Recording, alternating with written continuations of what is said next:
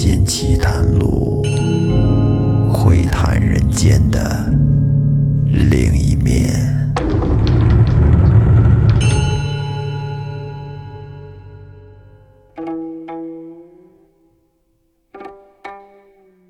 欢迎收听《民间奇谈录》，我是老岳。咱们这期接着说《醒世恒言》中的小水湾天湖遗书第三期，而这期也是最后一期大结局。那么上一期咱们说到王晨在京城遇上了家里派来的假王刘二，啊，给他带了一封书信，说自己的母亲去世了，让他变卖了。京城这边的田产，赶紧回家。而母亲那边呢，也遇到了假王福，也带来了书信，说儿子这边当了官，让您这边啊把田产什么都卖了，然后呢去投奔儿子。这样一来，这两边可就都漏了空了，把自己家的这些田产全都给卖了，各自的奔向了另一边。哎，说的也巧，这母子竟然在途中相遇了。结果把这事儿一对，才知道上当了。那咱们接着往下说。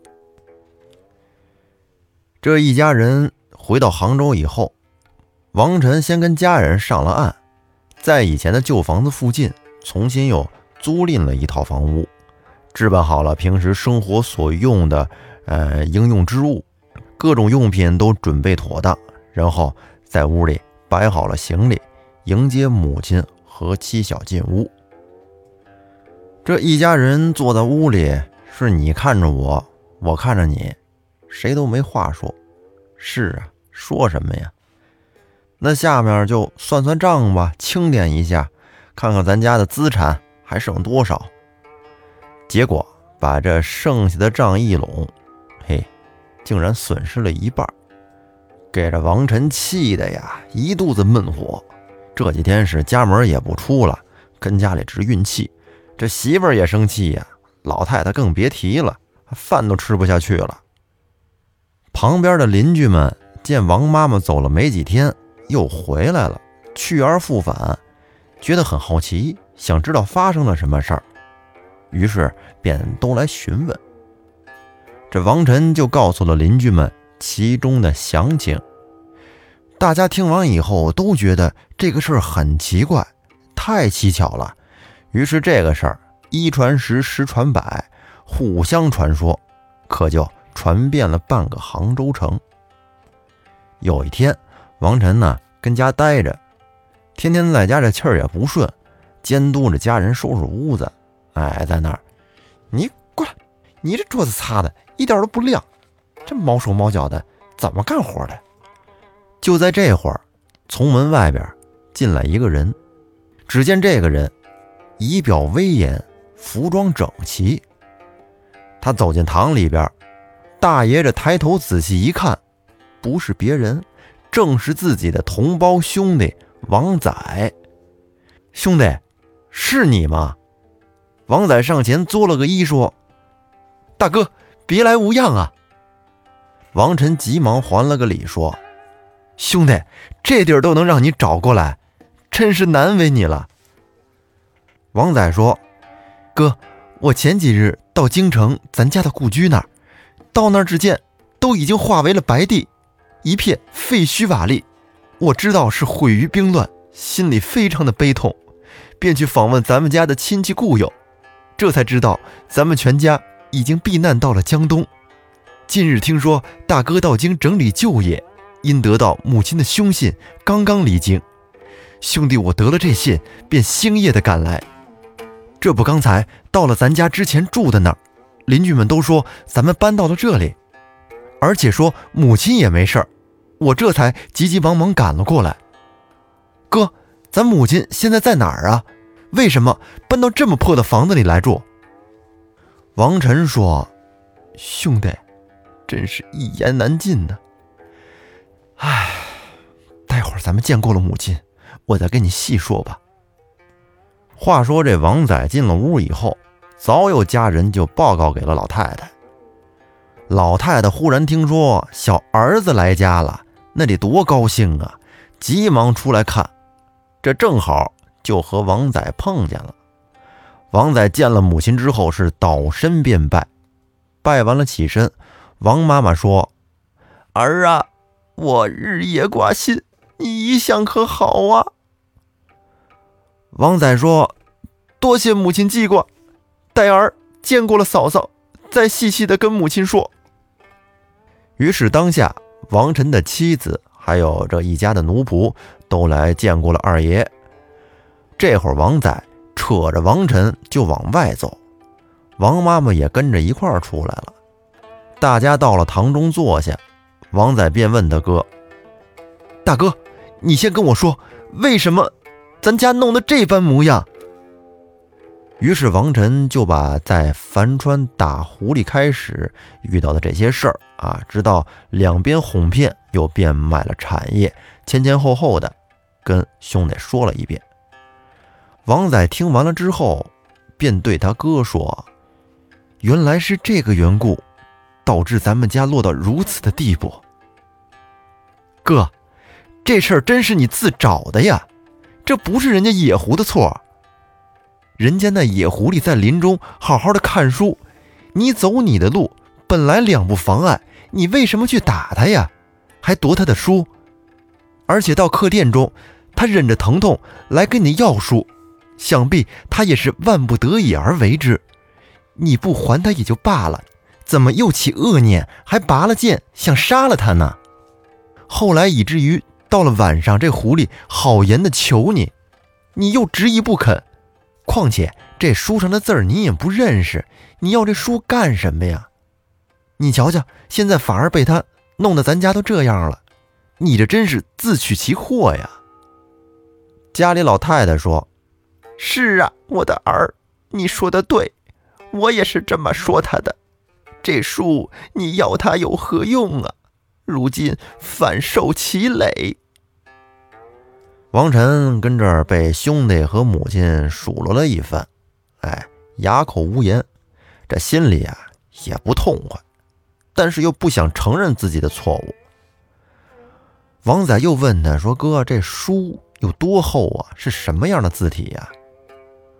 王晨说：“就是薄薄的一本。”也不知道是什么字体，反正我是一个字也不认识。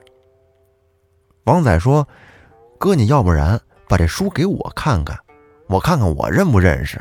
就算我不认识，也当开开眼呗。”然后王晨就从屋里边把书取了出来，到了堂中，递给了王仔。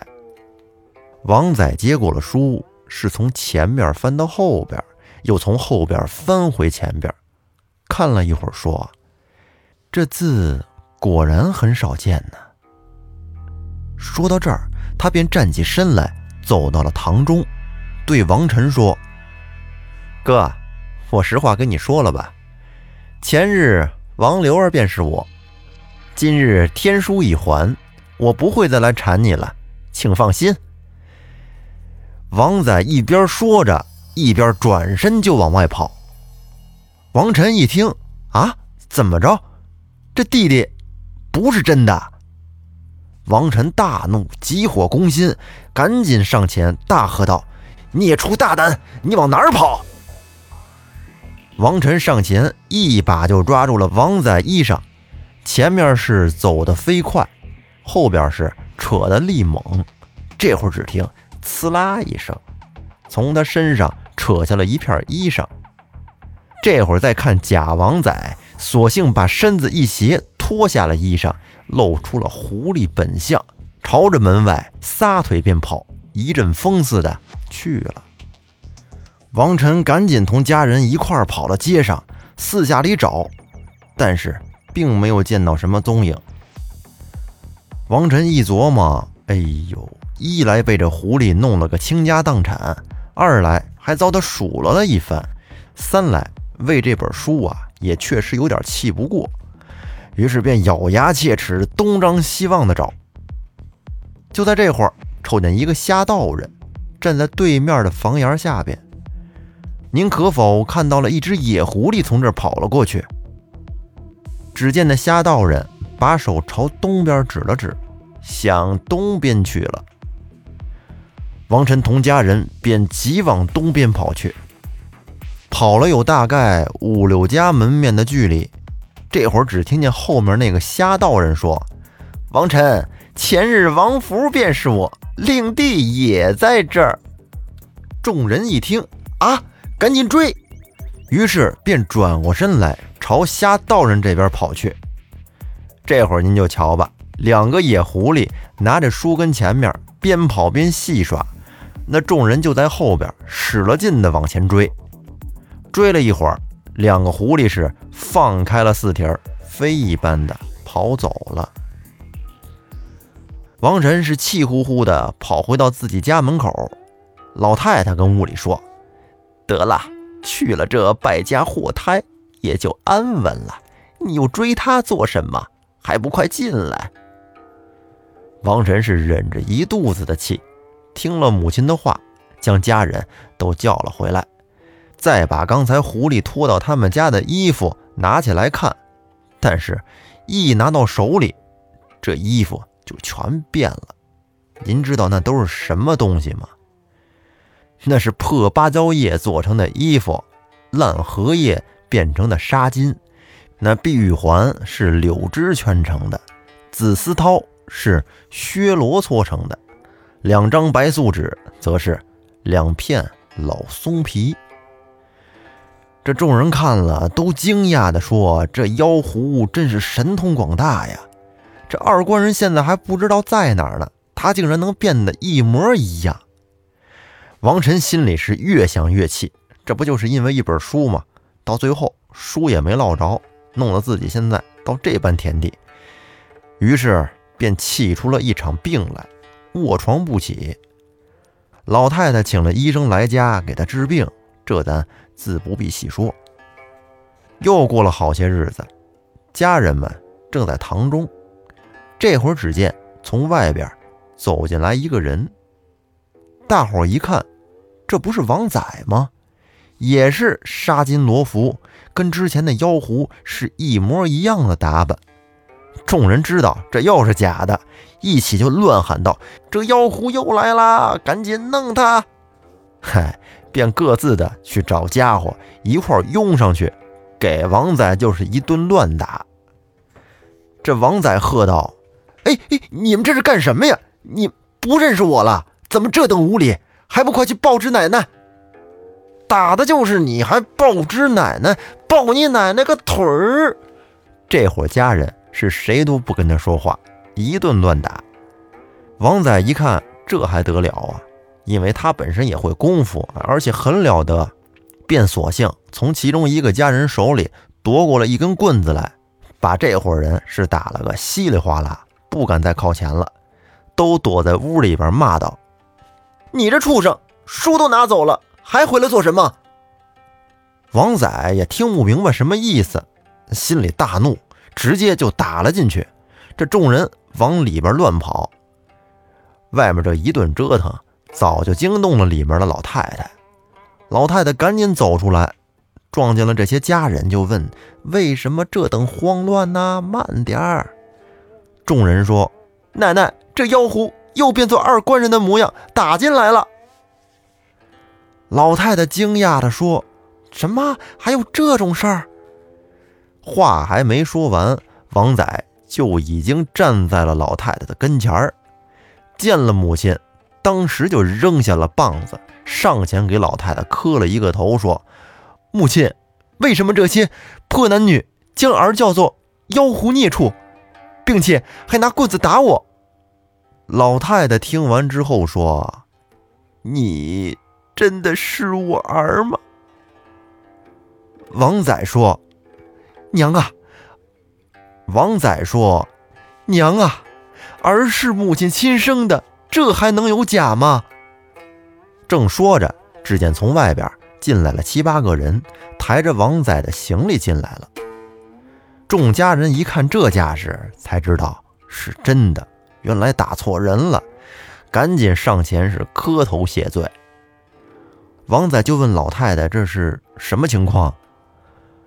老太太就把这妖狐前后的事儿明明白白的跟这老二说了一遍，又说。你哥因为这件事儿都气病了，现在还没好呢。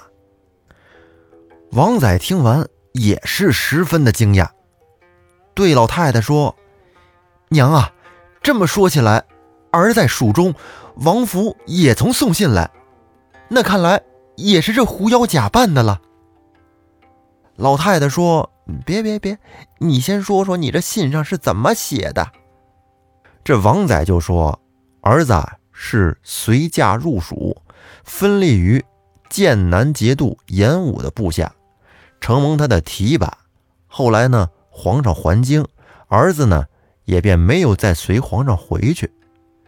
就在两个月以前，忽然见王福送哥哥的信来，说全家避难在江东，不幸母亲亡故，叫儿速来祭义。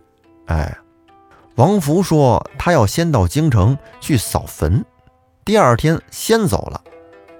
儿子为了这事儿。还特地的辞了本官，把许多的东西都舍弃了，轻装前行。哎，日夜兼程的往回赶。先是到了旧居，邻居们这不把我领到这儿来了。我知道母亲无恙，这才又到船里边换了衣服来见。我这正想要找哥哥去问问他呢，为什么写这样的凶信来骗我？这不不想现在却又听说了这样的怪事儿。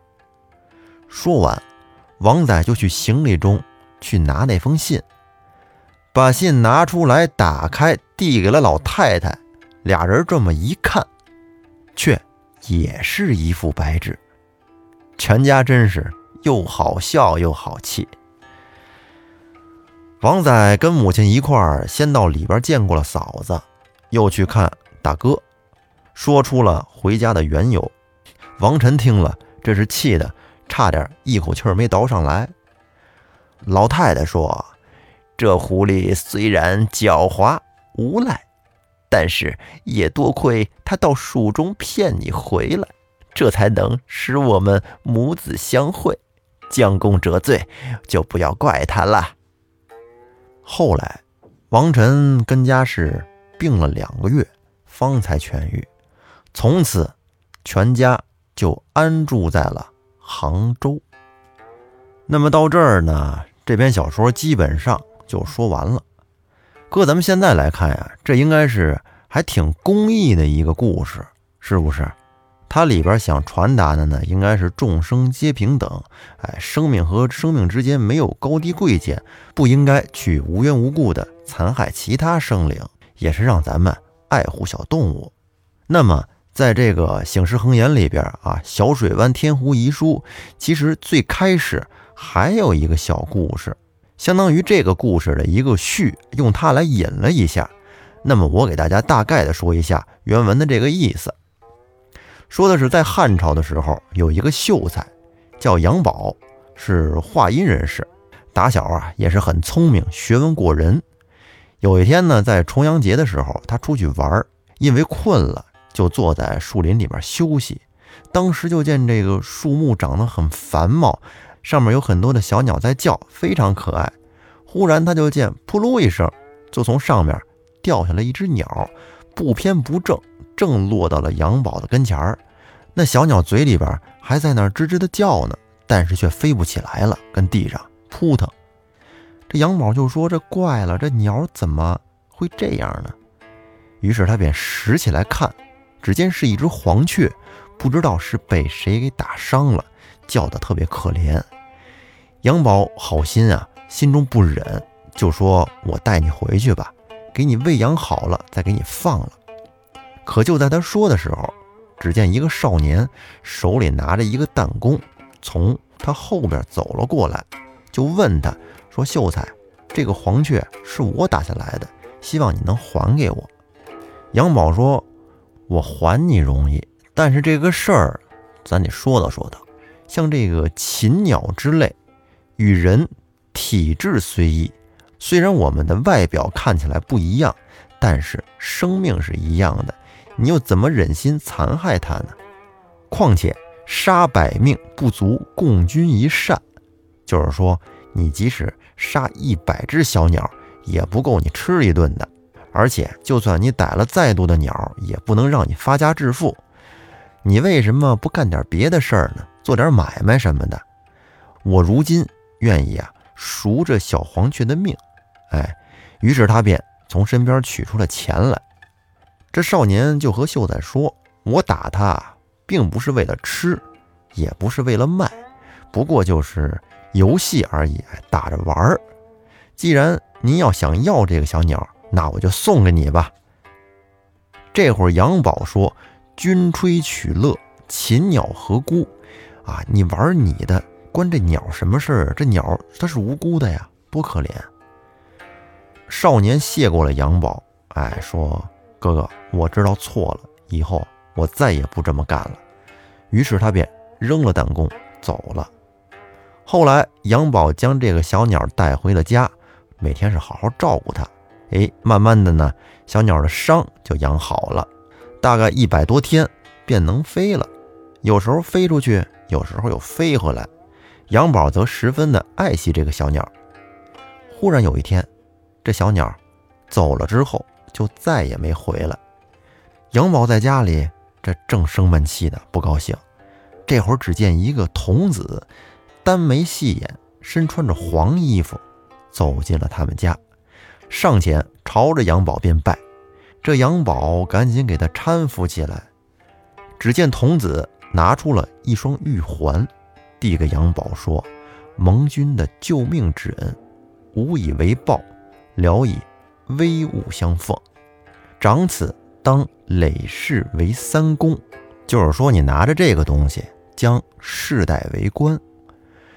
杨宝说：“我与卿素昧平生，何得以救命之说呀？”